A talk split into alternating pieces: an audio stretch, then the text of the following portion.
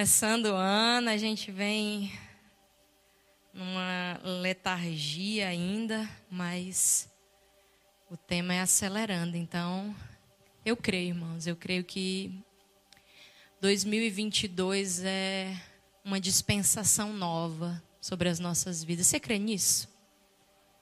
Você, quer, você crê que o Deus que te sustentou o ano passado inteiro continua sendo o mesmo?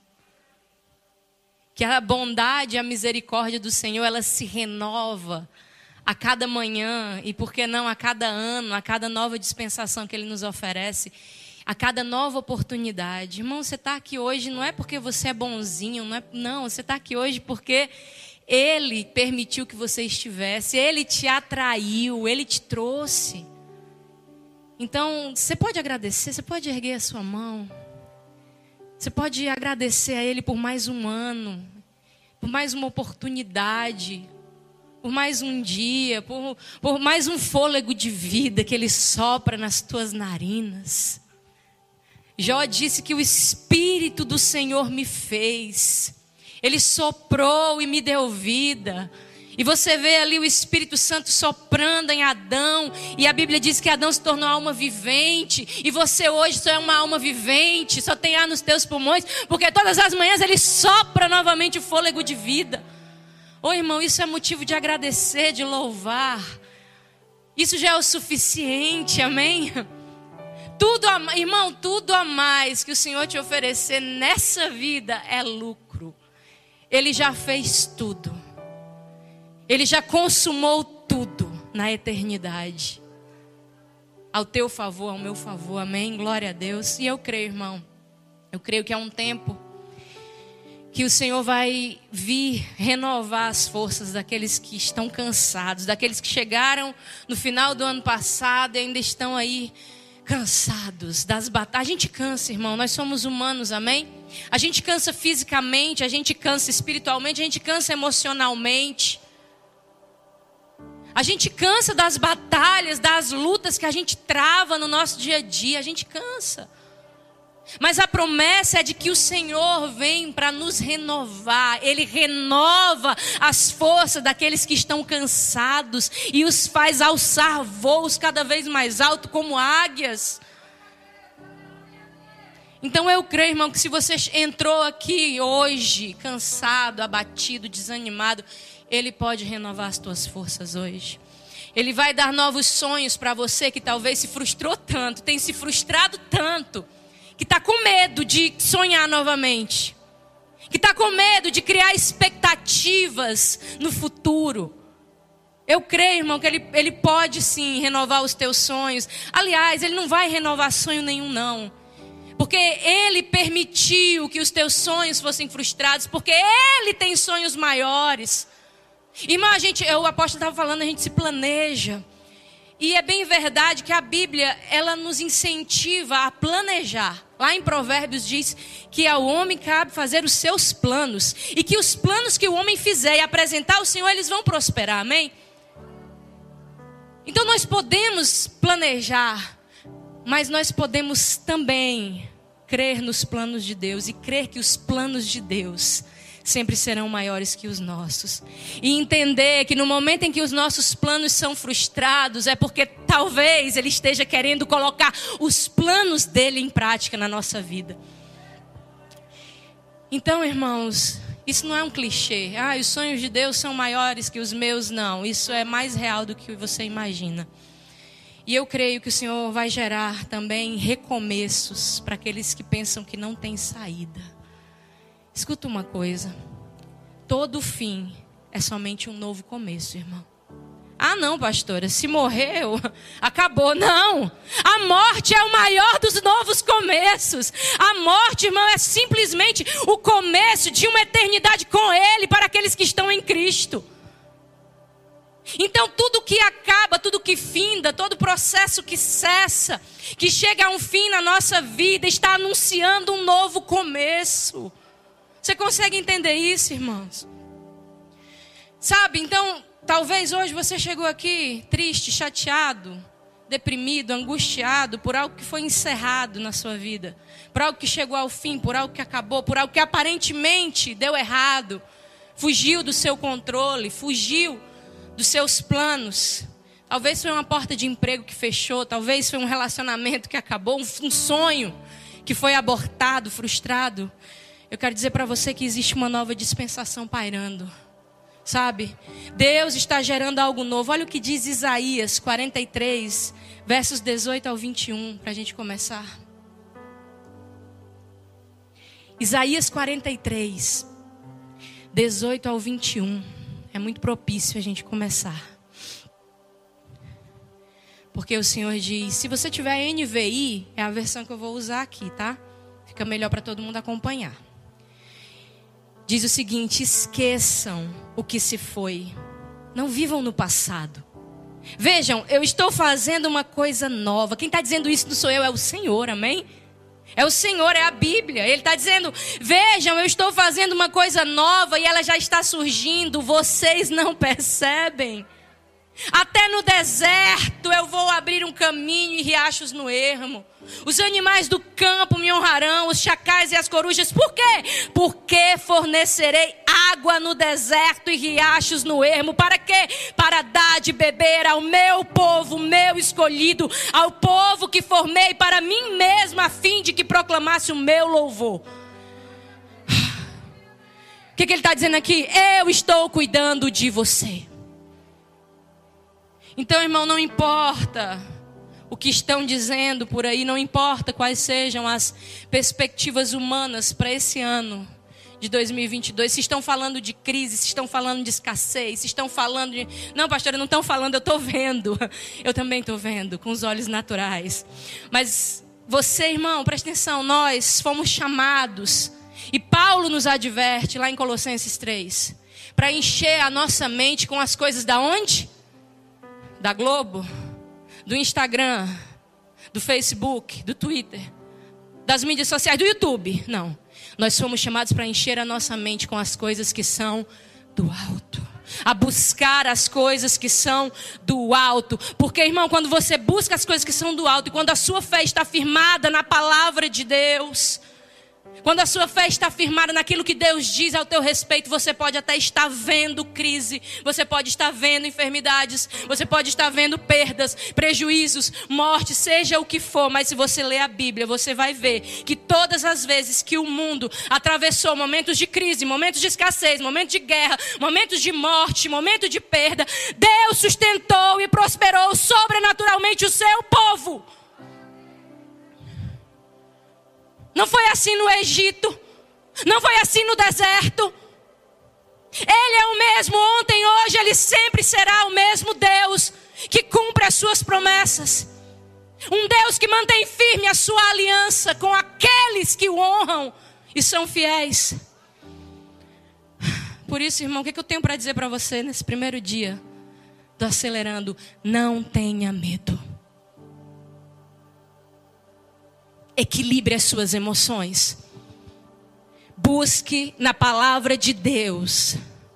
Busque nas coisas que são do alto o equilíbrio para as suas emoções e para os seus pensamentos. Porque, irmão, existem muitas coisas acontecendo numa dispensação, numa dimensão que não cabe na nossa visão humana, a gente não consegue alcançar. Então, tire os seus olhos das circunstâncias, amém? Não ande, não se mova, não viva simplesmente pelo que você está vendo e ouvindo. Sabe por quê? Porque, irmãos, o inferno, a mídia trabalha incansavelmente para nos aprisionar no medo, para nos distrair, para que nós possamos focar os nossos olhos naquilo que é natural, para que todas as adversidades dessa presente era nos seguem para aquilo que o Senhor está fazendo nas regiões celestiais ao nosso favor. E é por isso que o apóstolo Paulo diz que nós não devemos viver por vista, mas que nós devemos viver por fé. Meu irmão, não tenha medo de crer, sabe? Tudo que o inimigo quer e tudo que ele tem tentado nesses últimos anos é roubar da igreja a arma mais poderosa que nós temos, que é a nossa fé, porque ele sabe que sem fé é impossível agradar a Deus, se aproximar de Deus, desfrutar de Deus, desfrutar dos sonhos, dos planos e dos propósitos que Deus determinou na eternidade para nós. E o que acontece, irmão, é que nós não temos só um inimigo, não. Mas a Bíblia fala de um adversário, a Bíblia fala de Satanás, sim, mas você sabe quem é o nosso maior inimigo? É aquele que dorme e acorda com a gente. É aquele que de manhã acorda com a cara inchada e olha no espelho, somos nós mesmos. Esse é o nosso maior inimigo, porque irmão, o nosso coração ele nos trai. O nosso coração é enganoso, o nosso coração é perverso, o nosso coração é cruel e a nossa alma é medrosa. Sabe? A nossa alma, muitas vezes diante das circunstâncias, como uma autodefesa, como um mecanismo de defesa, ela muitas vezes quer nos impedir de avançar em fé, por medo. Medo de ser frustrada novamente, medo de ser ferida novamente, medo de ser traída novamente. Aí a nossa alma ela diz: "Não, não vai não. Não, não faz. Não, não tenta não." Sabe? Então, a nossa alma, irmão, ela ferida, amedrontada, ela prefere ficar parada na inércia, sabe? Ainda que não seja o melhor lugar, ela quer ficar ali quietinha. Ela não quer que a gente mexa em algumas estruturas que vão bagunçar tudo aquilo que foi planejado. Oi, irmão. Acontece que o tema da série é acelerando. E o que é acelerar? Para que, que a gente acelera? Quem dirige carro aí sabe, né? Em primeira instância, a gente acelera para entrar em movimento, para sair do lugar, sim ou não? Acontece que a alma da gente, muitas vezes, ela não quer sair do lugar, ela não quer sair da zona de conforto, ela prefere ficar estacionada no sol quente, no pingo do meio-dia, sem ar-condicionado, simplesmente para não se mover em mudança, com medo de arriscar. Sabe aquele pensamento que diz assim: não, não, tá, tá bom assim, já tá bom, já tá bom, tá bom aqui. Não, não vou mexer nisso, não, não. Eu não vou mais nem criar expectativa com isso, não, não. Sabe, Deus, eu acho que Deus não quer isso para mim, não, já tá bom desse jeito. Ei, deixa eu te dizer algo. Se você não sabe, o bom é o inimigo do melhor. Às vezes, irmãos, a gente se agarra com o bom, se acomoda, estaciona no que é bom e acaba perdendo o que é perfeito. Por quê? Presta atenção, o bom é somente o primeiro nível da vontade de Deus para a sua vida. Abre aí, abre aí Romanos 12, 2, para a gente entender isso.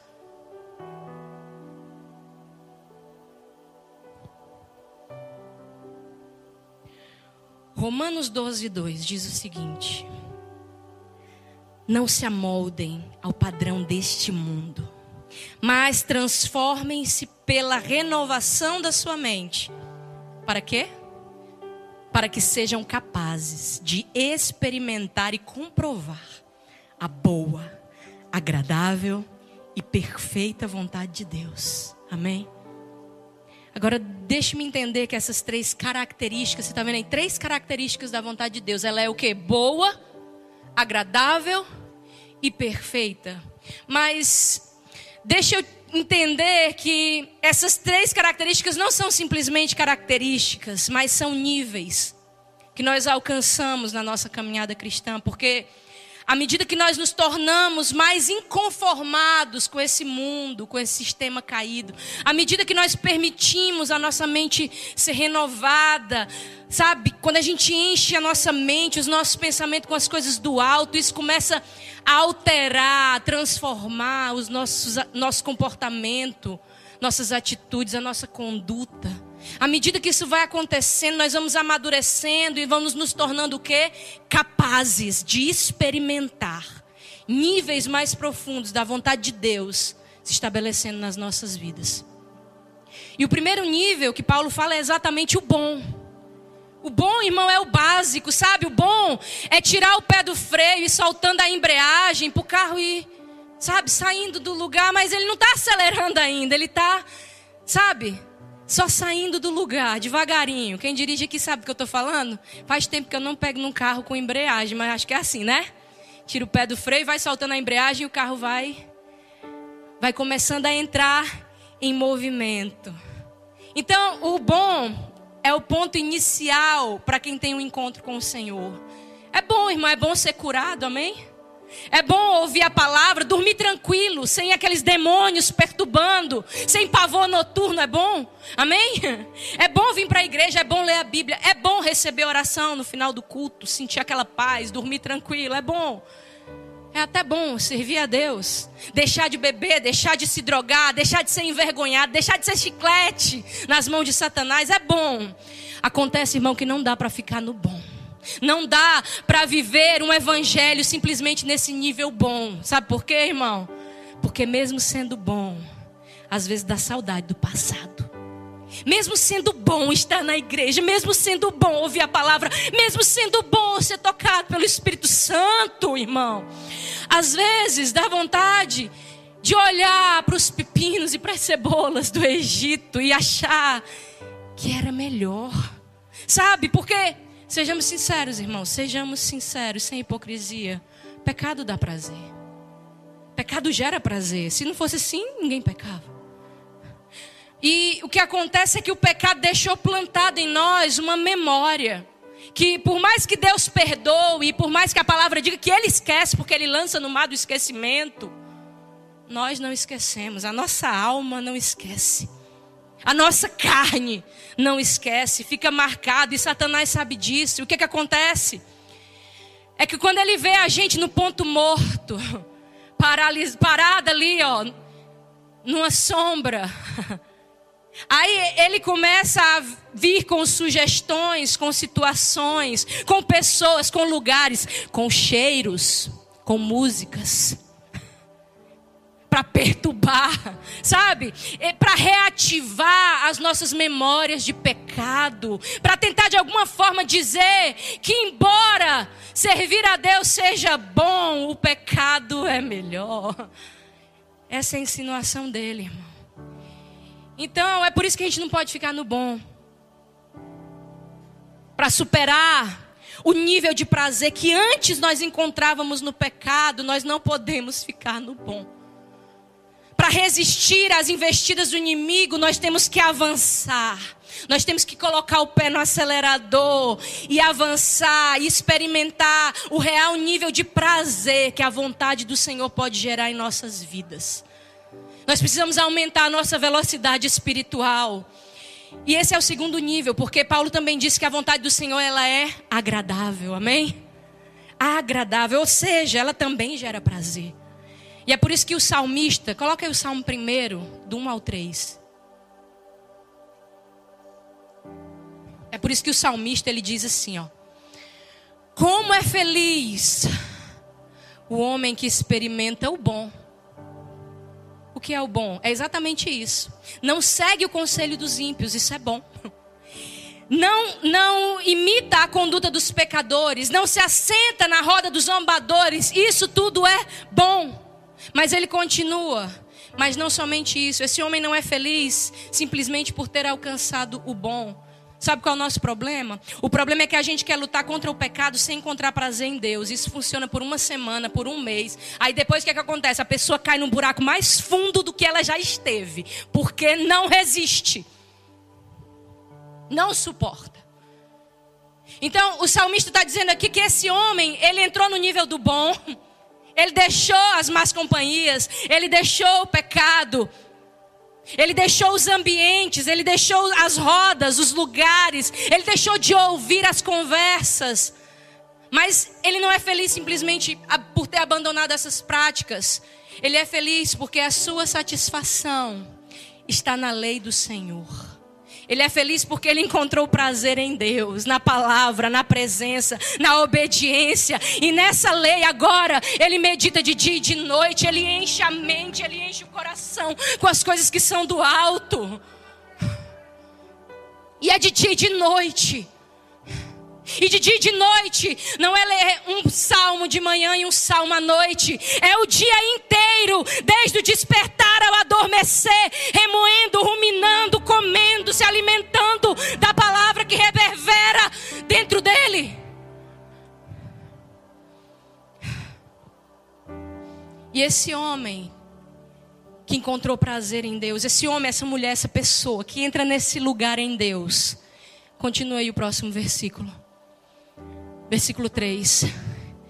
O salmista diz que ele é como uma árvore plantada à beira de águas correntes. Ei, irmão, ele é uma árvore plantada à beira de águas correntes, ele não estaciona, ele não está à beira de uma lagoa de águas paradas, barrentas, procurando sombra para sentar e esperar a morte chegar. Não, essa pessoa está conectada ao movimento das águas correntes e é por isso que ela não busca sombra, ela é a sombra para os cansados. Ela é a árvore que gera sombra para aqueles que vêm em busca de alimento, em busca de descanso. E essa árvore, ela dá fruto no tempo certo. As suas folhas não murcham. E tudo, irmão, absolutamente tudo que ela faz prospera. Essa é a pessoa que encontra prazer no Senhor. Ela acelera em direção a Ele. Porque, irmão, a paixão é o combustível do Evangelho. Irmãos, nós vivemos e nos movemos de acordo com a nossa escala de valores. A gente se move por aquilo que a gente ama, amém? Sim ou não? A gente se move por aquilo pelo qual a gente é apaixonado, sim ou não? Por aquilo que a gente julga importante. Eu vinha brincando com o Franklin, dizendo para ele: Eu vou contar lá no altar. Que na. Que ele, apaixonado por mim, ia bater lá no Maracanãú de ônibus, 50 minutos em pé, para ir inventando que ia trabalhar. É, porque a paixão move. O, o pastor Pedro esses dias também deu o testemunho dizendo que ia a pé de um bairro até o outro para ver a pastora Dani, apaixonado, paixão move.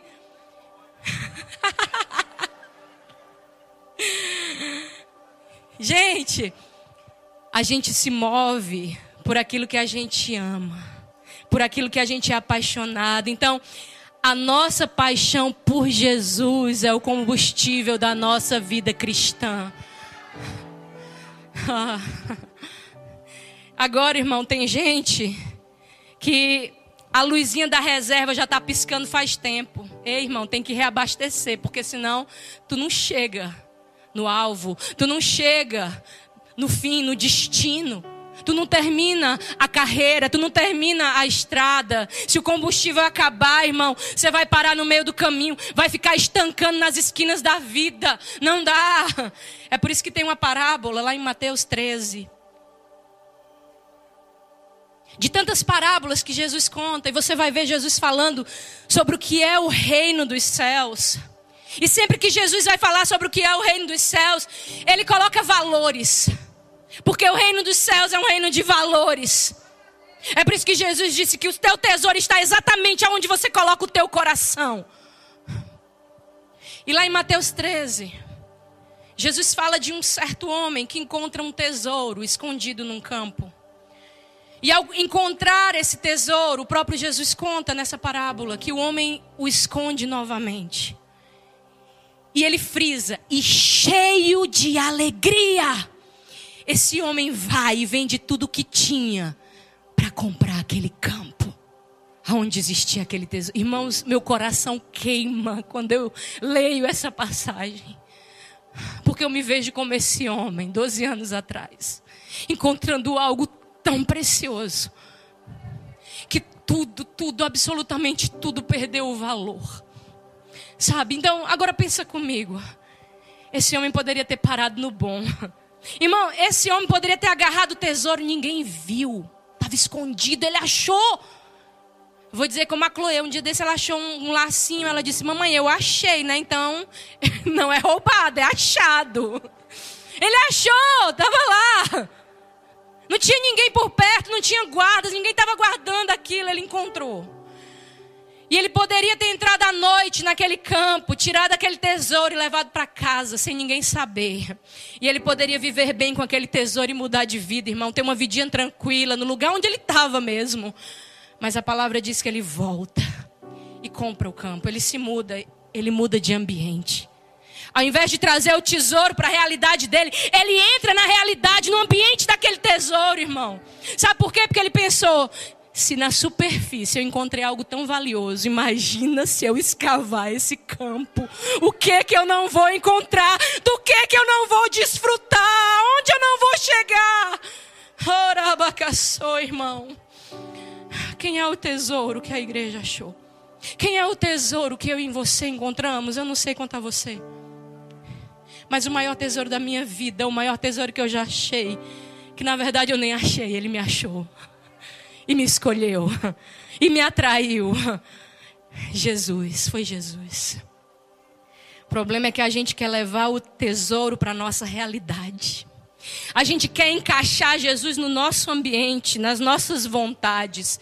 A gente não quer abrir mão, se esvaziar, se esforçar, escavar para desfrutar de algo maior no ambiente dele, na vontade dele, no tempo dele, do jeito dele.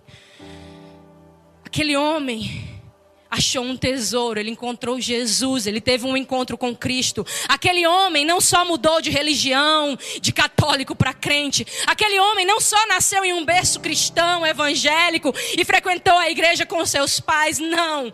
Aquele homem foi achado, ele foi abraçado por um toque sobrenatural do Espírito Santo e aquilo marcou ele.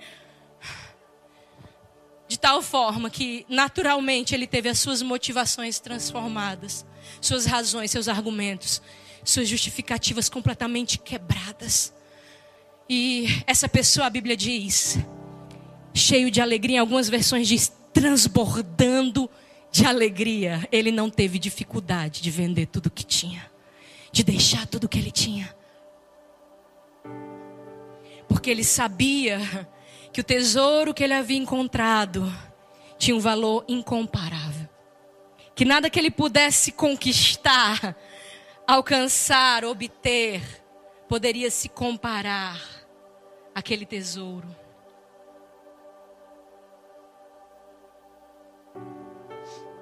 Todas as outras coisas para aquele homem perderam completamente o valor. Irmãos, quando Jesus não é o valor na vida de alguém, quando ele não é a paixão, quando ele não é o combustível, quando essa pessoa não chegou no nível de encontrar prazer nele, cada vez que ela precisa abrir mão de alguma coisa por Jesus é um peso. É um peso servir a Deus, é um peso deixar de ir à praia para orar, é um peso deixar de comer para jejuar, é um peso ler a Bíblia, é um peso se afastar do pecado, é um peso manter um caráter, é um peso abrir mão das vontades, é um peso abrir mão de sonhos e projetos pessoais para viver um propósito eterno, é um peso. Acontece que os pesos atrapalham na hora de acelerar, irmão, na hora de se mover. Os pesos seguram, os pesos prendem, os pesos travam. São como cadastros desamarrados para alguém que quer correr. Meu irmão, o evangelho ele não pode ser um peso para você. Servir a Deus não pode ser um peso. Senão você vai passar a vida inteira se arrastando espiritualmente, de igreja em igreja, de banco em banco, sempre achando defeito nos líderes, nos pastores, nos irmãos, na igreja, em tudo no marido, nos filhos, na esposa, nos pais, sempre. Portanto, se você ainda não encontrou esse prazer no Senhor, esse combustível, essa paixão que pode te impulsionar a desfrutar do melhor de Deus aqui nessa terra. Eu creio que em nome de Jesus, se o Senhor permitir, no final nós vamos. Eu quero fazer uma oração. Sabe? Ao final do culto eu vou querer orar aqui por essas pessoas que não encontraram esse prazer em Deus ainda. Porque, irmãos, é como o apóstolo disse: o ministro só pode dar o que tem. Eu não tenho outra coisa. Mas eu tenho paixão por Ele.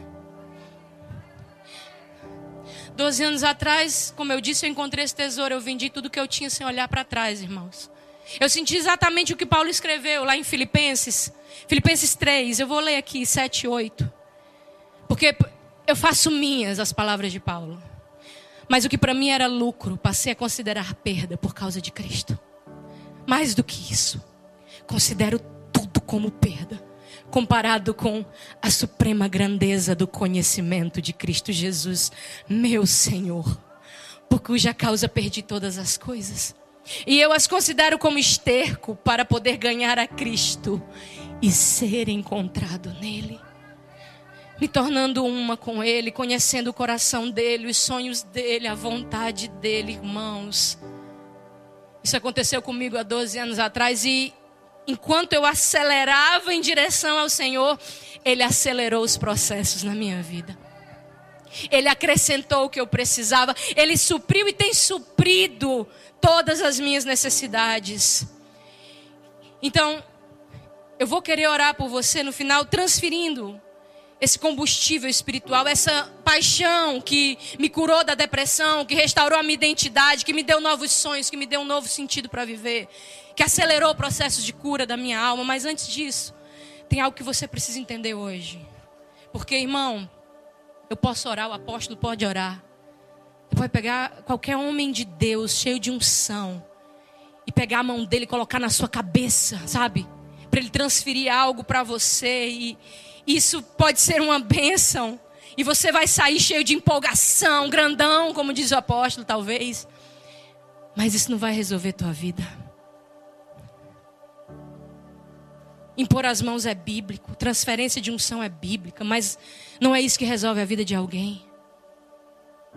O que muda a vida de alguém, o que muda a trajetória e, consequentemente, o destino, não é tão somente o culto da quarta profética, mas é a obediência da quinta da sexta, do sábado, da segunda, da, da terça e de todos os dias, sabe?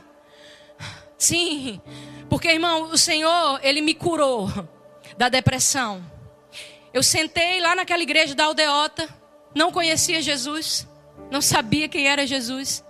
Tinha feito uma oração alguns meses atrás, da boca para fora. Tinha tentado suicídio uma noite antes. E cheguei lá arrastada Conversei com o apóstolo e a pastora. Eles oraram por mim. Naquele instante, eu confessei Jesus como meu Senhor e Salvador. E eu fui invadida por uma alegria, por uma plenitude que eu nunca tinha experimentado na minha vida. A depressão foi embora. E foi um sábado à noite aquilo. Mas deixa eu dizer uma coisa. Se no domingo eu tivesse caído de novo na prática do lesbianismo, eu estava depressiva de novo não teria servido para nada. A oração não teria servido. Porque, irmão, o que sustenta a cura, a libertação, não é tão somente uma vida de oração, mas uma vida de obediência. Uma vida de renúncia. Uma vida de esforço. O reino, a salvação, irmão, é de graça. Mas reino de Deus, vida abundante, é tomado por esforço diário de se manter em santidade vivendo uma vida que agrade a Deus. Tem um relato na Bíblia, lá em João 9, a palavra conta a respeito de um homem cego de nascença. E a Bíblia fala que para curar aquele homem, Jesus cuspiu no chão, misturou terra com a saliva, aplicou nos olhos dele e disse: Agora vai e lava-te no tanque de Siloé, e tu serás curado. Irmão, a gente não tem que querer entender Jesus, porque teve cego que não precisou de lama no olho, teve cego que pediu e Jesus liberou a palavra e ele foi curado. Teve cego que Jesus passou a mão, ele viu árvore, homem como árvore, e aos poucos no processo voltou a enxergar, mas foi curado. E esse homem, Jesus libera uma palavra para ele de cura. Ele ainda não estava curado. Mas a palavra diz lá em João 9:7 que o homem foi, lavou-se e voltou vendo. O homem só viu depois que obedeceu. Então, todos nós sabemos que o que cura alguém, além do poder de Jesus, é a fé, sim ou não? A todas aquelas pessoas que Jesus curava, ao final ele dizia: Vai, a tua fé te salvou, te curou, te libertou. É a fé. Então, O que curou aquele homem, sem dúvida, também foi a fé, mas deixa eu te perguntar uma coisa. O que seria da fé daquele homem se simplesmente ele cresce na cura, mas não se movesse para alcançá-la? O que seria da fé daquele homem se ele realmente cresce que Jesus poderia fazer o um milagre, mas entendesse que ele não precisava fazer mais nada, era só esperar o poder de Deus, o sobrenatural de Deus e descansar? Ou o que seria da fé daquele homem se ele achasse que aquela direção de ir lá naquele tanque, 10 quilômetros de distância, era um exagero, eu posso me lavar em um tanque qualquer aqui. O que seria da fé daquele homem se ele tivesse enchido de justificativas e tivesse dito: Ah, Jesus, eu não consigo. O Senhor sabe que eu não consigo, Jesus. O Senhor conhece o meu coração, Jesus. Mas o Senhor sabe que eu não consigo. Não é assim que a gente fala às vezes? Não é assim, irmão? Ah, não, Jesus, o Senhor sabe que eu sou cego. Como é que eu vou andar esses 10 quilômetros até esse tanque? Não, não. Deus sabe. Deus sabe da minha vida. Deus sabe do meu coração. Deus sabe das minhas motivações. Ele sabe também das minhas limitações. E se Ele quiser, Ele vai me curar onde eu estiver, do jeito que eu estiver. Ei, irmão. Às vezes a gente é assim, irmão. A gente sabe o que deve fazer. A gente sabe o que o Senhor espera de nós. Nós já temos uma direção do Espírito Santo. Nós já temos uma palavra de cura liberada sobre as nossas vidas. Mas a gente se acomoda no poder de Jesus. E fica acomodado, esperando que Ele faça tudo por nós. Deixa eu dizer uma coisa para você: o poder de Jesus não nos dá um travesseiro para nos deitar e descansar. O poder de Jesus nos concede graça, nos concede armas para aperfeiçoar as nossas limitações e andar em obediência à Sua palavra. Vai e lava-te, foi o que Jesus disse. Sabe o que, que significa, irmão? Não precisa sentir arrepio não precisa chorar, não precisa de qualquer reação física ou emocional, precisa de obediência. Há uma ordem direta de Deus, diretiva de Deus para a sua vida. Agora, vamos lá. Provavelmente aquele cego teve medo de cair no meio do caminho. Talvez ele não conhecesse o caminho até aquele tanque. Talvez ele tivesse medo de se perder, de não conseguir chegar até aquele lugar. Irmão, não foi fácil. Ele era cego. Mas por fé, ele se moveu em obediência. Ele saiu da zona de conforto. Ele decidiu sair do bom, irmão, do que estava já ali, ele sentadinho pedindo esmola anos e anos. Não, tá bom, não. Ele nem pediu para ser curado. Jesus é que chamou, vem cá. Foi Jesus que se apresentou a ele. Então, irmãos, a nossa fé precisa vencer os argumentos da nossa alma os gatilhos, os traumas da nossa alma, que muitas vezes querem pisar no freio espiritualmente, sabe? E nos paralisar. Chega um momento, irmão, que a gente precisa dar um brado no mundo espiritual, como o salmista fez. Aquieta-te, alma! Para de falar! Para de se turbar! De se angustiar! Ei, alma! Lá no Salmo 116, retorne ao seu descanso, porque o Senhor tem sido bom para você. Ei, alma, olha de onde Ele te tirou e creia para onde Ele vai te levar. Porque, irmãos, quando Deus libera uma palavra sobre as nossas vidas, uma palavra de cura, uma palavra de libertação, Ele se responsabiliza pelo processo. O que a gente tem que fazer? Obedecer obedecer. Tiago 2,17 diz que a fé sem obras é morta. Se aquele cego cresce, mas não se movesse em direção à cura, ele teria continuado cego, teria morrido cego. A nossa fé sem atitudes de fé é morta, fé morta não cura, fé morta não transforma, fé morta não liberta, fé morta não, fé morta não dá vitória. O apóstolo Paulo ele diz que nós somos, está lá em Coríntios, 1 Coríntios 3 e 9, nós somos cooperadores de Deus. Em primeira instância, a primeira coisa que nós temos que cooperar com Deus, irmãos, é no trabalho que o Espírito Santo está fazendo na nossa vida. É na obra que Ele está aperfeiçoando. É nas marteladas que Ele está dando todo dia aqui dentro. É a gente entregando parafusinho para Ele. Tá, pode, pode arrochar. E arrocha, Espírito Santo. É, irmão. Porque nós precisamos cooperar com essa obra, porque Deus não age sozinho. Deus faz a parte dele, mas tem uma parte que cabe a nós. E não adianta, presta atenção.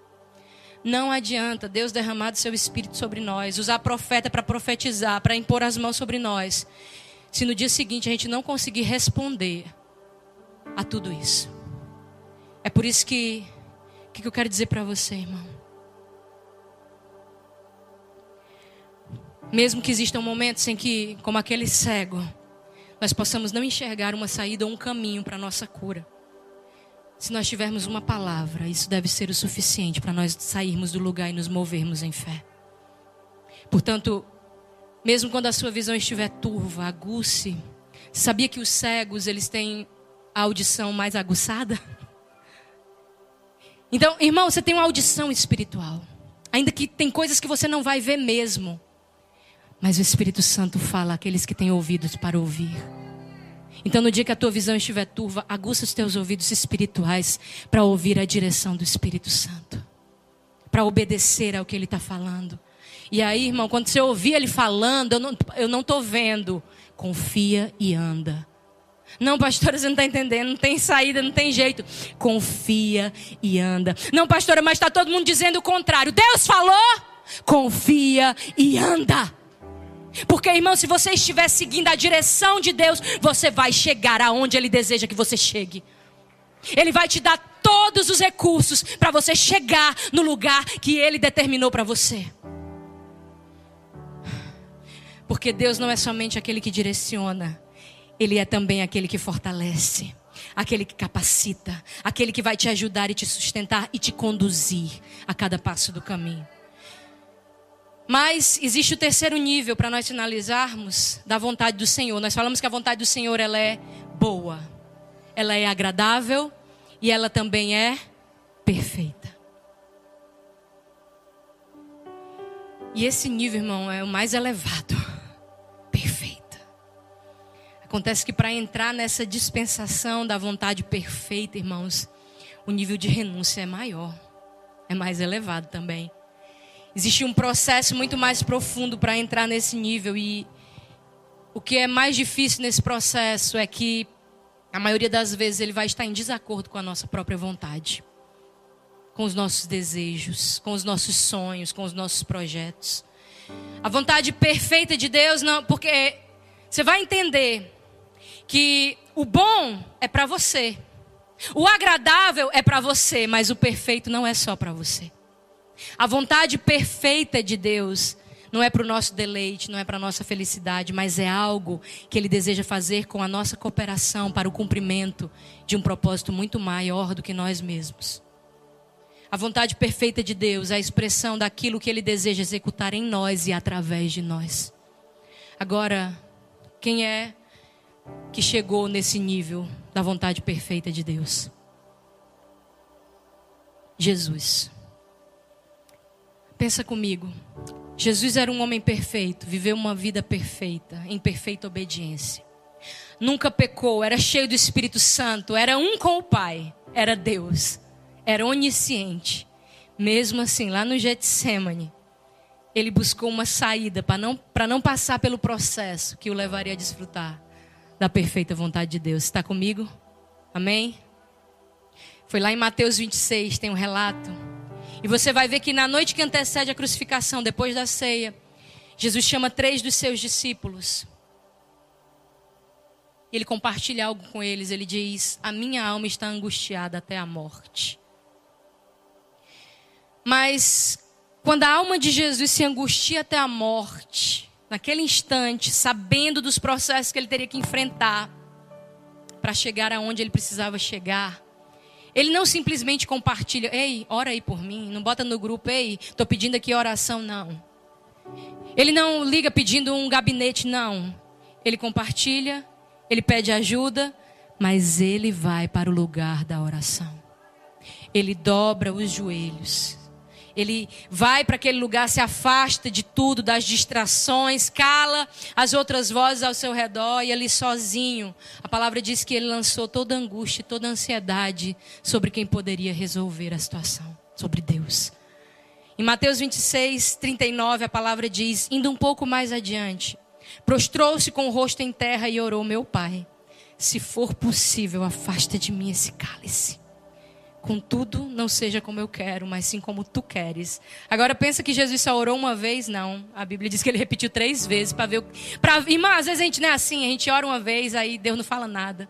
A gente volta, ora de novo, aí Deus fala. Aí, não, eu vou confirmar se Deus. Porque a gente quer que Deus fale o que a gente quer ouvir. Mas Deus não vai falar o que a gente quer ouvir, Ele vai falar o que a gente precisa ouvir.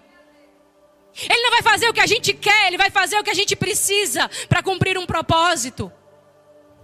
E naquele instante, Jesus, ele volta pela terceira vez para o lugar da oração e ele muda. Muda tudo. Muda o que, pastora? Não, a situação aqui fora não mudou. Deus não mudou nada ao redor de Jesus. Judas ainda iria traí-lo, estava traindo, e os soldados romanos já estavam vindo em direção ao jardim para cumprir tudo que estava escrito. Mas quando Jesus orou pela terceira vez, algo dentro dele mudou. Por isso, irmãos, nós não podemos nos contentar em sair do lugar da oração do mesmo jeito que a gente entra. Porque Jesus entrou dizendo: Passa de mim esse cálice, passa de mim esse cálice. Mas ele saiu dizendo: Faz a tua vontade. Eu creio na tua vontade. Eu quero a tua vontade. Eu acolho a tua vontade. Porque eu sei que se é mesmo que a tua vontade não seja o que eu quero, é o melhor para mim. Porque, irmãos, eu não sei se você sabe.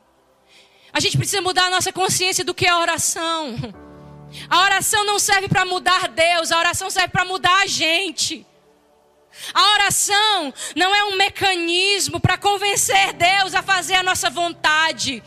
A oração é um instrumento para alinhar as nossas motivações e os nossos desejos à vontade dEle.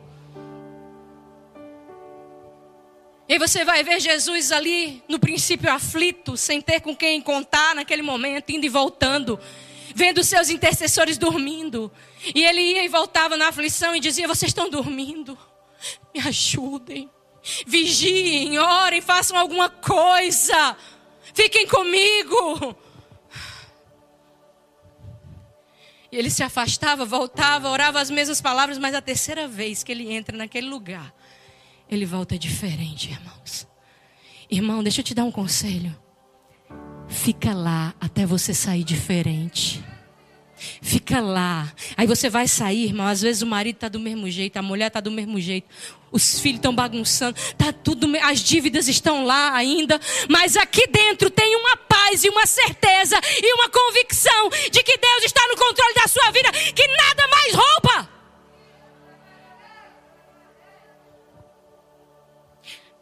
Lá em Mateus 26, 45, diz que depois voltou aos discípulos e lhes disse: vocês ainda dormem e descansam?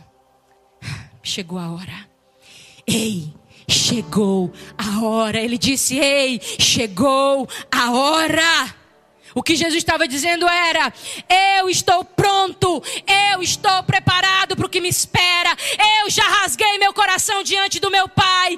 Eu já expus para Ele os meus medos, as minhas limitações, as minhas vontades. Mas Ele está cuidando de mim, Ele está no controle. E é por isso que eu estou pronto. Porque, irmão, tem hora que não se trata mais de oração, de jejum, de consagração. Tem hora que tem que tomar uma decisão e uma atitude.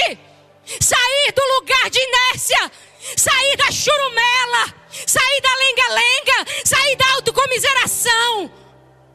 Chutar tudo e dizer: Eu vou. Eu vou fazer logo o que eu tenho que fazer.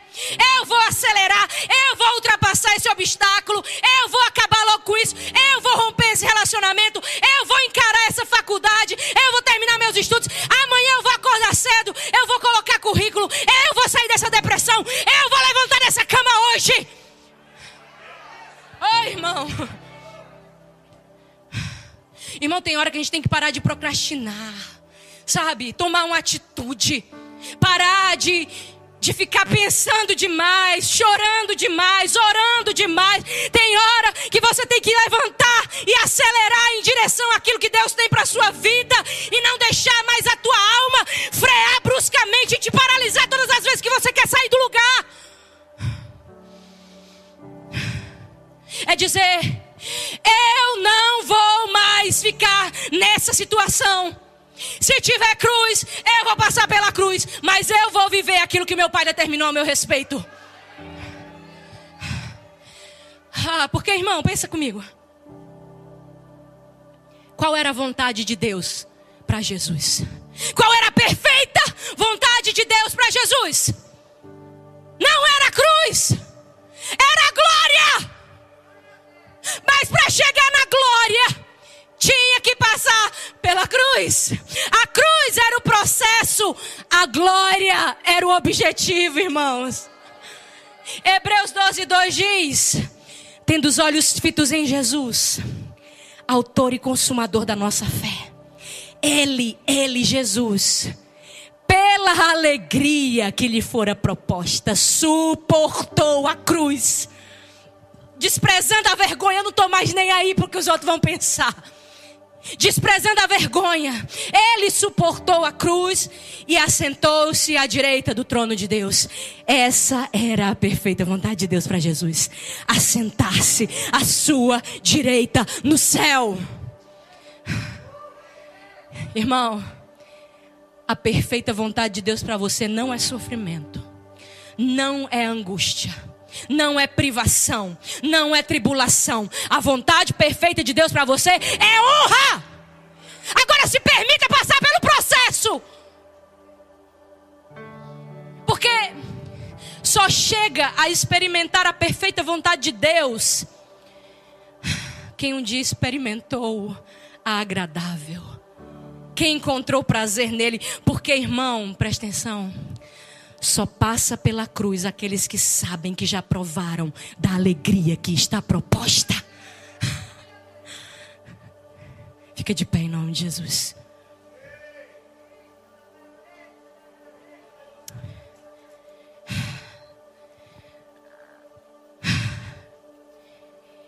Irmão, eu queria orar por você hoje.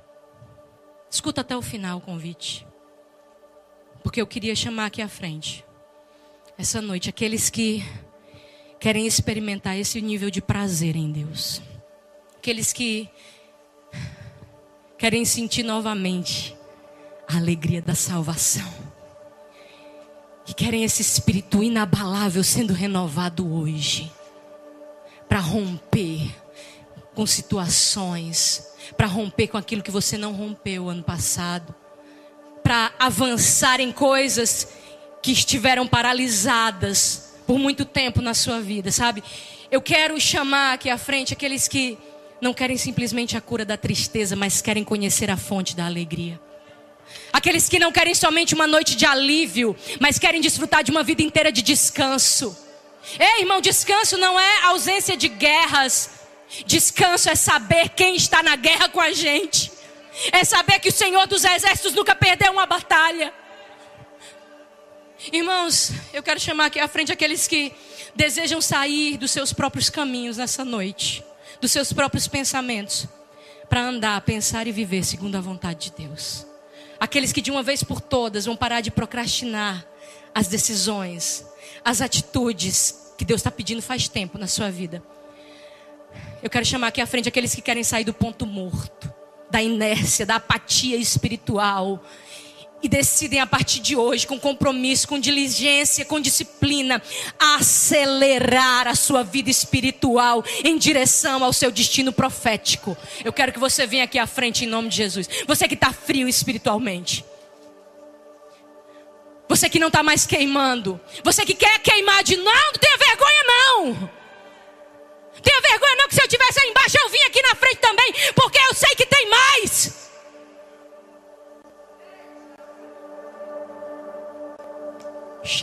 Xarabacassore alabaracassore labash.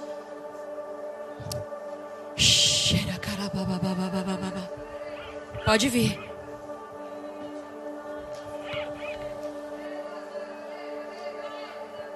Você que está cansado do bom, pode vir.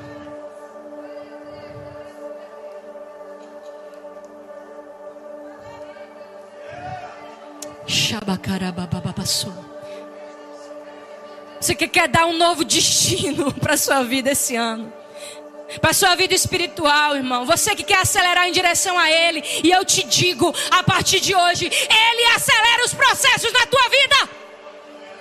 Ele acelera processos de cura, processos de restauração, sonhos que estão adormecidos, que iam para o cemitério, porque você sepultou eles aí dentro. Ressuscitar hoje, porque não são seus, são do Senhor.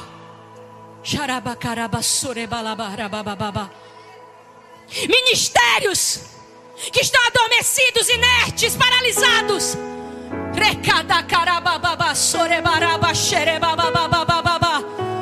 Pega suas mãos, Serena Rassou. Pai, em nome de Jesus. Uh. Uh.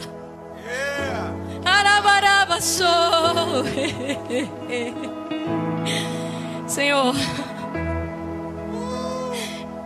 que eu te peço hoje, Espírito Santo, Espírito Santo, Espírito Santo.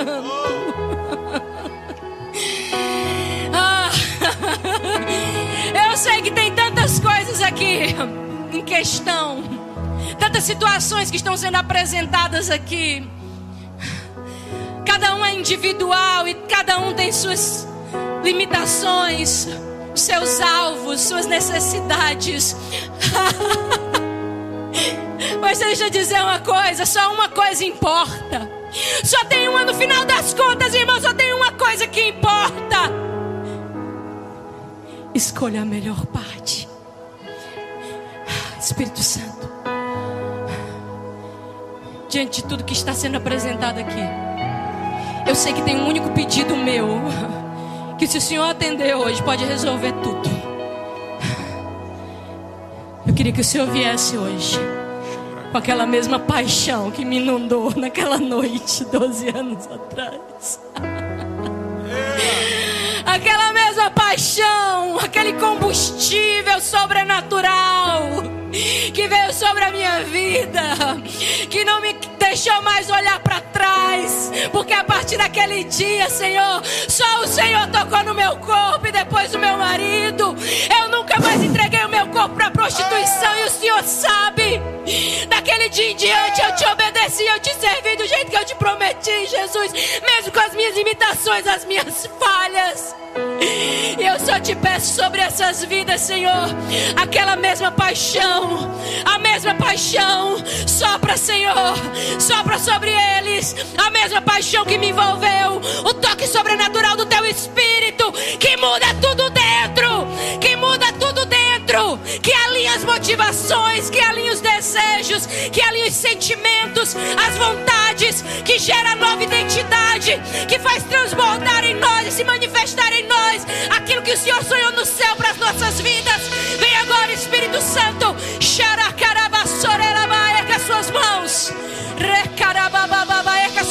Nome de Jesus. Cheia.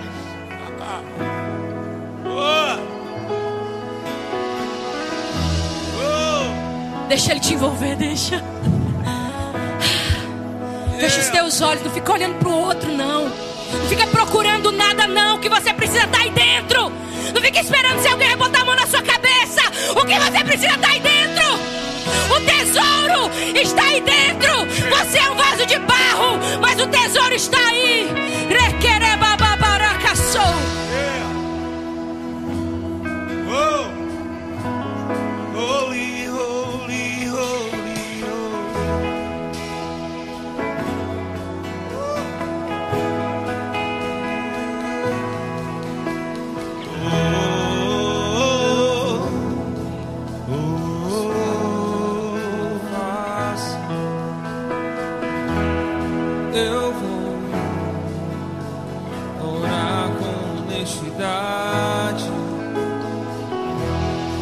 eu vou te amar com sinceridade.